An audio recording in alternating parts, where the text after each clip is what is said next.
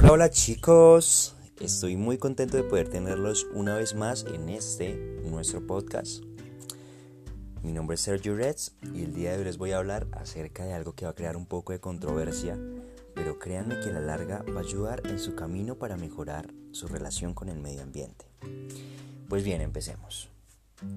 Te quiero invitar a que con tus objetos, a que con tu tiempo, a que con lo que hagas, seas tacaño, seas codo, como dirían en, México. ¿Y por qué te digo esto?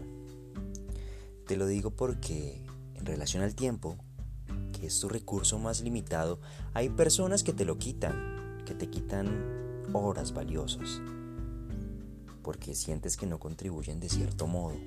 Por eso te invito a que seas tacaño, que seas codo con tu tiempo.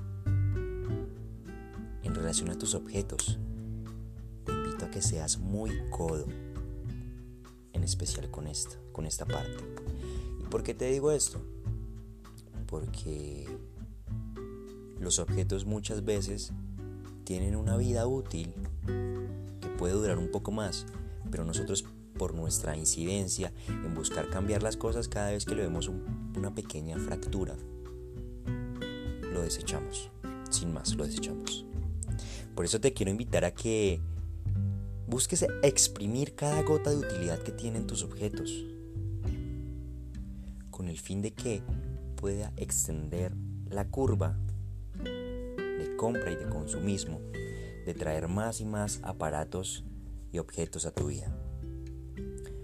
Por eso, si te das cuenta de que esto no es un término de que, oh, todo para mí y no le doy a los demás, no, sino que por el contrario, si vuelves codo, tacaño con tus objetos y lo que buscas es utilizarlos y reutilizarlos y reutilizarlos hasta que no den más. Hasta ese punto, cómprate algo, pero cómprate algo bien comprado, algo que valga lo que tenga que bailar, pero que satisfaga tus necesidades como ya te dije, que sea de calidad, de extrema calidad.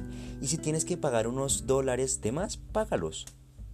Ahí sí no seas tacaño, porque acá lo que queremos es reducir nuestro consumo para minimizar el impacto que estamos teniendo sobre el ambiente. ¿Me captas? Pues bien, mi querido ambientalista, esa es la invitación del día de hoy, a que seas tacaño con tus objetos, pero que seas amplio al comprarlos. ¿Por qué? Porque la barrera de, de tiempo la exprimiste al máximo pudiste disfrutar más de ese objeto.